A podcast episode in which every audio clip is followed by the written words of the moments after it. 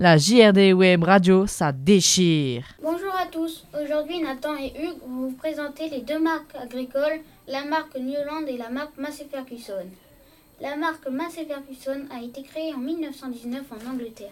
Tandis que la marque Newland a été créée en 1895 aux États-Unis. En 1986, Ford rachète Newland et crée Ford Newland. En 1933, Massey Ferguson collabore avec Ford puis avec David Brown.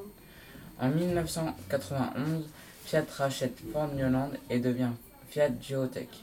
La nouvelle société est baptisée Newland Geotech. En 1948, Massey Ferguson a commencé à créer ses tracteurs lui-même. Les deux marques sont plus réputées pour leurs tracteurs, mais Newland est aussi reconnue pour ses batteuses. La marque est présente dans 170 pays et dispose de 25 usines de fabrication. Massey Ferguson construit environ 110 000 tracteurs chaque année. L'usine principale est basée à Beauvais dans l'Oise. En 2018, Newland est premier au classement mondial tourisme. Tandis que Massey Ferguson est loin derrière à la cinquième place.